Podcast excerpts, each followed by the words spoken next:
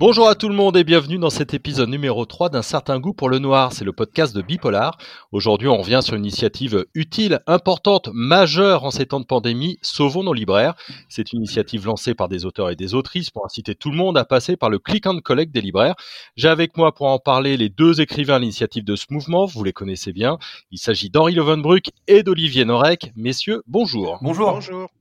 Alors, comment est née un petit peu l'idée de, ce mouvement? Euh, Qui en est à l'initiative? Qu'est-ce que vous avez envie de faire? Tout est né d'une discussion avec Olivier. Euh, j'étais dans ma voiture euh, de retour de, Rochefort euh, quand l'annonce est tombée au sujet des librairies. Et j'ai eu, évidemment, j'ai appelé mon, Olivier Norek d'amour au téléphone et on a discuté. Et Olivier, j'étais au bord de la, de, la déprime, hein, et Olivier m'a dit bah, il faut absolument qu'on fasse un truc, etc. On a discuté et puis l'idée, voilà, de de réunir nos efforts plutôt que de faire chacun un truc de son côté, de réunir nos efforts euh, est né comme ça. On a appelé tous les copains, on a fait ça dans l'urgence. Il y a plein de gens que j'ai pas appelés aujourd'hui. Je me dis merde, j'ai oublié d'appeler machin, j'ai oublié d'appeler machin. On aurait pu demander à machin, mais écoutez, voilà, on a appelé euh, dans l'urgence les, les, les, gens auxquels on a pensé tout de suite et ils ont tous dit oui. Ça a été génial, euh, un grand bonheur. Ça s'est fait, ça s'est fait vraiment dans l'urgence, effectivement, parce que dès qu'on a eu l'idée, Henri a confectionné tout ça avec euh, avec un monteur vidéo et ça s'est fait, euh, ça s'est fait même pas en 72 heures. Donc oui, effectivement, on a on a peut-être oublié des, euh, des, des, auteurs et, on s'en excuse, mais c'est vrai que c'est quelque chose qu'on a voulu faire. C'est un écho de ce qu'on avait déjà fait aussi au premier confinement. C'était 40 nouvelles pour 40 jours de confinement. quand on se retrouve dans une situation comme ça, on, on c'est plus le moment de, de, de, de, réfléchir juste pour nous, mais c'est le moment de réfléchir dans, dans sa globalité à ce qu'est la culture et puis aussi à penser aussi à nos lecteurs. Ouais. Qu'est-ce que vous avez envie de, revendiquer, de dire, de passer un peu comme message? Oh, vous savez, un jour, euh, un célèbre auteur qui s'appelle Henri Lovenbruck a dit dans Le Mystère Fulcianelli Une librairie qui se meurt, ce n'est pas une page qui se tourne, c'est un livre qui se ferme à jamais. Euh, outre la pauvreté lexicale euh, de, ce, de, de, ce, texte, euh, ce qu'on a, ce, qu'on a voulu dire, c'est que c'est qu'on se retrouve dans un moment où, où on a besoin de s'évader. Euh, c'est-à-dire que bientôt les beaux jours reviendront, ça c'est sûr, et on réalisera l'importance des choses qui nous semblaient banales ou acquises. Les grands repas entre amis, se prendre par la main, se prendre dans les bras, s'embrasser à pleine bouche évidemment. Bientôt on va pouvoir s'évader, mais aujourd'hui, pour s'évader, on n'a que la culture. Donc CQFD, la culture est un bien de première nécessité. C'est juste ça qu'on veut dire. Ouais, après, il y a aussi, il y a aussi, enfin, moi, je pense que c'est important, et, et, d'ailleurs, dans la vidéo, on a, on a tenu euh, à pas tricher, c'est-à-dire, c'est pas une posture. Euh, c'est pas, ouais, on veut sauver nos libraires, etc. C'est pas du tout une posture, on n'est pas, on va pas, on va pas euh, euh mentir. Nous, euh, on a besoin de vendre des livres, c'est notre gagne-pain tous les jours. Quand on est écrivain, on veut vendre des livres. Quand on est libraire, on veut que sa, sa boutique puisse fonctionner. quand on est éditeur, on veut vendre des livres. On, on protège aussi nos métiers. C'est pas, c'est pas une posture, c'est pas, voilà on, on fait pas ça pour avoir l'air d'être des grands humanistes. Euh, moi, j'ai besoin de nourrir mes gosses, j'ai besoin de, vendre des livres. Voilà, c'est de ça dont je vis. Et je suis pas le seul. On est des, milliers dans, les métiers du livre. Il y a les éditeurs, il y a les imprimeurs, il y a les attachés de presse, il y a les libraires, il y a les distributeurs. On est, plein à vouloir euh, comme ça se défendre. Et dans ces moments-là, je crois que le plus important, c'est de s'unir. C'est-à-dire qu'on peut soit euh, défendre sa petite crèmerie tout seul dans son coin, soit dire allez les gars, bah, il faut, qu'on se mette ensemble, quoi. Il faut qu'on s'unisse pour y arriver. Donc c'est pas, voilà, c'est pas une posture. Hein. Moi, je, fais très attention à ça. Dans ces moments-là, il y a des gens qui profitent du moment pour se donner l'air d'être euh, le grand sauveur de la librairie. Non, on est, la vidéo, elle commence bien par dire d'abord parce que nous, les auteurs, on ne peut pas vivre sans les librairies. Ça, c'est la, base. Et donc, c'est pas une posture. On a besoin des libraires. Hein. Faut pas, faut pas mmh. croire que les libraires ont besoin de nous. Nous, on a besoin des libraires. Et euh, probablement que les, la, fronde des auteurs, c'est parce que les auteurs, ils ont besoin des libraires. Hein. Faut pas rêver. On fait pas ça. Euh, c'est pas, c'est pas que des Gandhi. Hein. On, est en train de protéger nos métiers. Euh, et je pense que le meilleur moyen de le faire, c'est de s'unir. Et, et, quand on parle des libraires, évidemment, on parle des librairies et on parle aussi des, des grandes enseignes, évidemment. C'est-à-dire que ce qui est important de voir, c'est parce que c'est parce que les librairies ont ont fermé que la culture a fermé dans les grandes enseignes.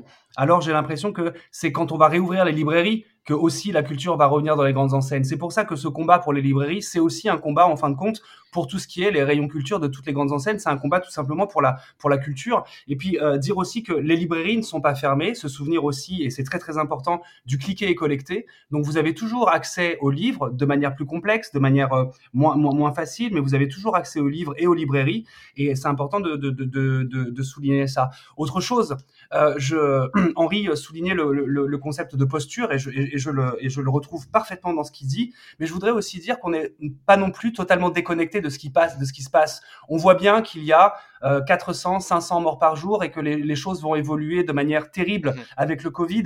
Et on n'est pas en train de dire réouvrez les librairies, on s'en fout du reste on parle de librairie tout simplement parce que j'ai aussi l'impression que dans une librairie, on peut faire en sorte que ce soit un endroit qui ne soit pas du tout un endroit où on puisse être contaminé. Si on fait rentrer deux ou trois personnes à la fois, si on met un livre, euh, un livre, puis le même livre retourné, de manière à ce que le, client, le lecteur, n'ait pas à toucher les livres. Si on fait en sorte d'avoir euh, à chaque fois ce concept de, plexiglas entre le, vendeur et le, client, je pense qu'effectivement les librairies euh, peuvent ne pas être un endroit de contamination si c'est fait correctement. Mais n'allez pas penser qu'on ne prêche que pour notre paroisse ou pour notre librairie. On est aussi parfaitement conscient parce qu'on est touché euh, dans nos familles et chez nos proches, on est parfaitement aussi conscient de la situation, euh, de la situation sanitaire du pays.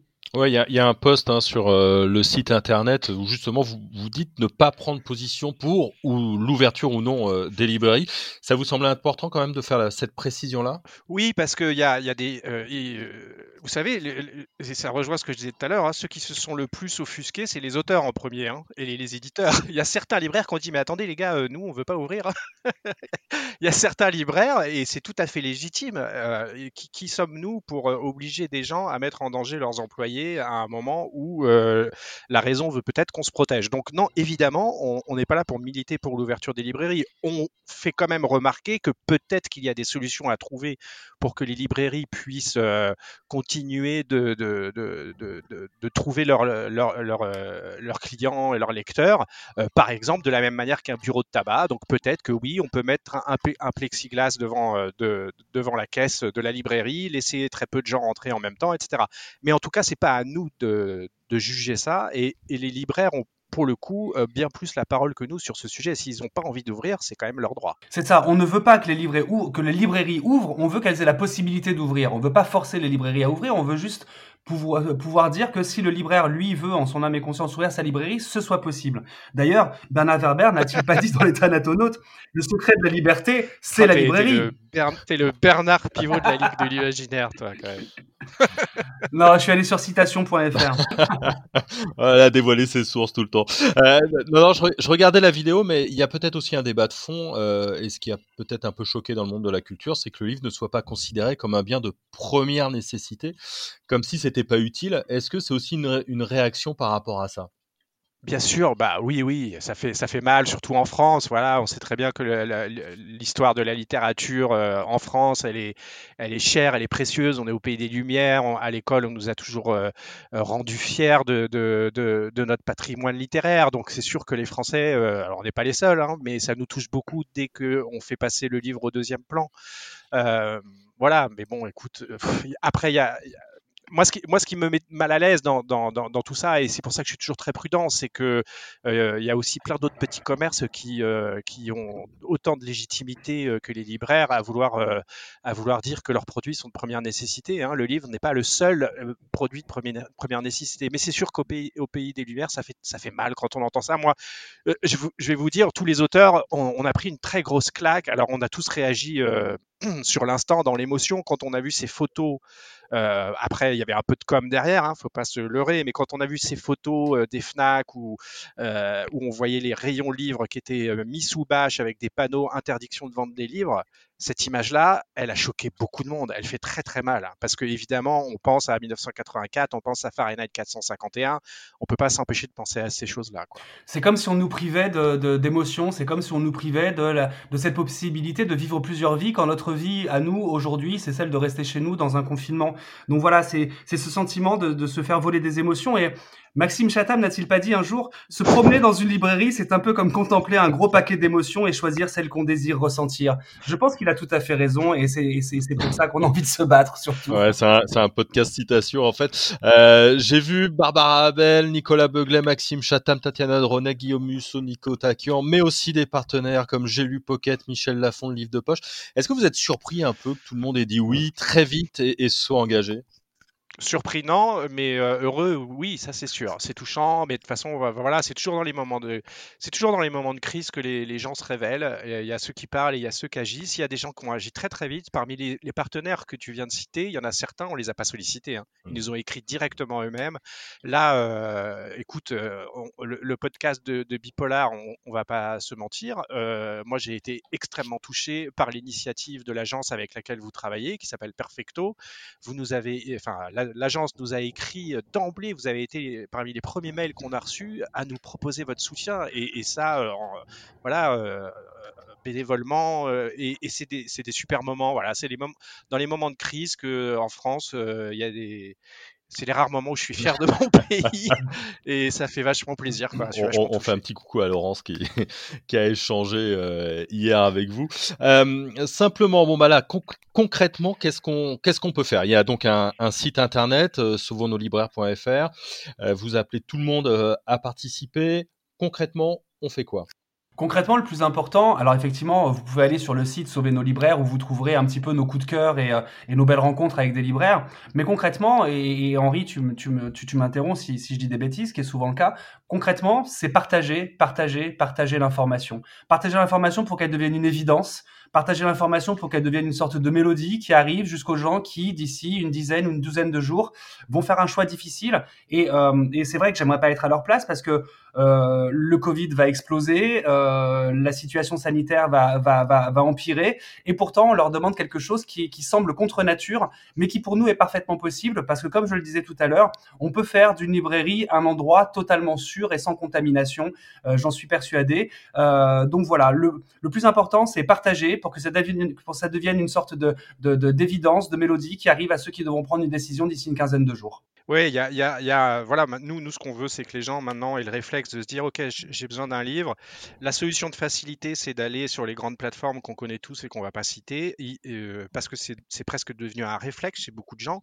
Et il y, a un autre réflexe qu'il va falloir maintenant adopter, c'est d'aller euh, soit sur notre site, soit, sauvonsnoslibraires.fr, soit sur il y a un site qui s'appelle j'aime ma librairie.fr et dont on relaye la carte de, France euh, dans laquelle toutes les librairies indépendantes qui pratiquent le click and collect. Alors on n'aime pas le mot click and collect. Hein, nous maintenant on va dire euh, qu'est-ce qu'on cliquer collecter. Non, commander et, commander et cueillir. C'est joli d'en commander et cueillir. Euh, bref, voilà, d'aller. Alors, sur, notre site, nous, on relaye les deux cartes, euh, les deux principales cartes qui ont été établies. Il y en a une qui a été établie par Livre Hebdo, euh, qui recense à la fois les petites librairies, mais aussi, on va dire, les, librairies de, deuxième niveau et de premier niveau. Et puis le site J'aime ma librairie, qui, est un, petit collectif bénévole, pareil, des mecs comme nous qui se sont dit, il faut qu'on fasse quelque chose et qui ont créé une carte. Pour l'instant, il y a 700 libraires qui sont dessus, mais ça ne cesse de monter chaque jour. Et quand vous habitez dans telle ou telle ville, vous cliquez sur la carte et vous trouvez le libraire le plus près de chez vous qui fait le click and collect, mais qui peut aussi vous l'envoyer par la poste. Attention, parce qu'il y a des gens qui disent ouais, mais attendez, moi j'habite super loin d'une librairie, comment je fais? Et eh bien sur ce site, les librairies auxquelles vous, avez accès, par le biais de leur site internet, vous pouvez commander le livre et vous le recevez dans les 48 heures par la poste. Le truc, c'est que euh, l'achat de livres, c'est à part quand on est un très gros lecteur et qu'on est un fan et qu'on se tient au courant, c'est souvent un achat qu'on fait quand on se balade dans les rayons. Tiens, oh, il y a un livre, euh, je le prends. Là, ce truc-là, il a disparu. C'est-à-dire que maintenant, pour que les gens achètent des livres, il va falloir qu'ils aient l'initiative d'aller le chercher. Euh, et c'est pour ça que c'est important qu'on communique. Et euh, les éditeurs qui sont partenaires, concrètement, euh, ils, fait quoi ils font quoi Pardon XO, Michel Lafon? Alors, eh ben, ils, relayent, ils, vont ils relayent l'information. On est en train de monter une petite opération pour qu'ils euh, fassent de, la communication où eux, ils vont mettre un petit peu de sous parce que nous, on est bénévoles. On, voilà, on, a mis un petit peu de sous pour la création du site, mais on n'est pas, voilà, pas appelé à le faire. Les éditeurs qui nous soutiennent, qui sont, qui sont évidemment partants, ils vont mettre un petit peu de sous pour que cette communication-là puisse, puisse se faire euh, d'une manière plus nationale, on va dire. Et parmi les gens qui ont tout de suite proposé de, venir nous aider, il y a aussi une association qui s'appelle euh, Libraire et compagnie euh, et qui est animée par Jérôme Laverny, qui est aussi journaliste d'ailleurs sur Sud Radio, qui travaille beaucoup dans ce sens-là. Et ils ont une initiative qui est géniale, c'est encore une fois, il suffit pas de parler et de dire qu'on aime les libraires. Lui, il va carrément voir les entreprises, il va voir les, CE dans les entreprises et il incite les entreprises à acheter euh, des livres, à prendre des bons d'achat qui ne sont valables que dans des petites librairies, qui sont valables dans les librairies indépendantes, dans les librairies qu'on aime. Euh, et ça, c'est c'est du concret. Voilà, c'est pas juste on parle, c'est on va inciter les grandes sociétés à acheter des livres, à en offrir à leurs employés. et je trouve que c'est une très belle initiative. Dans la vidéo, il y a un appel au président de la République, à Emmanuel Macron. Est-ce que vous avez des contacts avec les autorités? Est-ce que vous avez un relais du côté du ministère de la Culture, quelque chose? On a un relais, euh, on a, un relais, alors surtout par le biais de, notre bon Maxime Chatham, qui, a été en contact plutôt avec le ministère de l'Industrie, euh, et on est en étroite euh, communication avec eux, c'est-à-dire qu'ils nous tiennent au courant. Évidemment, nous, les, premières questions qu'on leur a posées, c'est qu'est-ce qui se passe au bout du fameux délai des 15 jours, au bout desquels vous avez dit que vous referiez un point? voilà, on n'a pas, on perd pas espoir qu'il puisse y avoir des, choses qui bougent, voilà, dans, dans, les, dans les prochaines semaines. Mais bon, après, on est, on est, nous ne sommes jamais que des auteurs, nous ne sommes pas, nous ne sommes pas des, députés, malheureusement. Pour finir, peut-être un, souvenir d'une librairie, d'une figure de libraire, d'un conseil euh, qui vous a porté?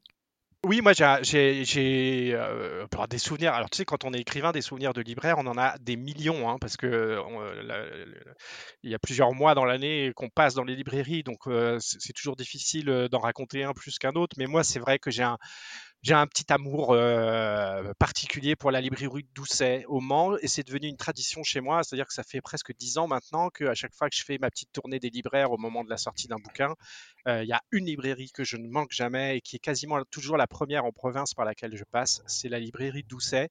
Euh, d'abord parce que l'équipe est géniale, mais surtout parce qu'il y a une figure dans cette, cette librairie. C'est, deux figures, le couple qui tient cette librairie, mais en particulier Marie-Adélaïde qui dirige la librairie et qui le fait avec tellement de passes. C'est génial, c'est un couple qui, euh, je pense dans la quarantaine, je sais plus trop, ont, changé de vie. C'est-à-dire qu'ils n'étaient pas du tout libraires et puis un jour ils en ont eu marre, ils se sont dit allez, euh, on arrête euh, ce qu'on faisait et on se lance, on se lance dans la librairie et ils ont fait ça d'une manière incroyable parce que au Doucet aujourd'hui c'est une institution, c'est un endroit extraordinaire. Voilà, moi aller à la librairie Doucet et discuter pendant une heure avec Marie, Marie Adèle et devant les devant les lecteurs, c'est des moments toujours super émouvants. Je sais pas comment vous expliquer, il y a une ambiance particulière.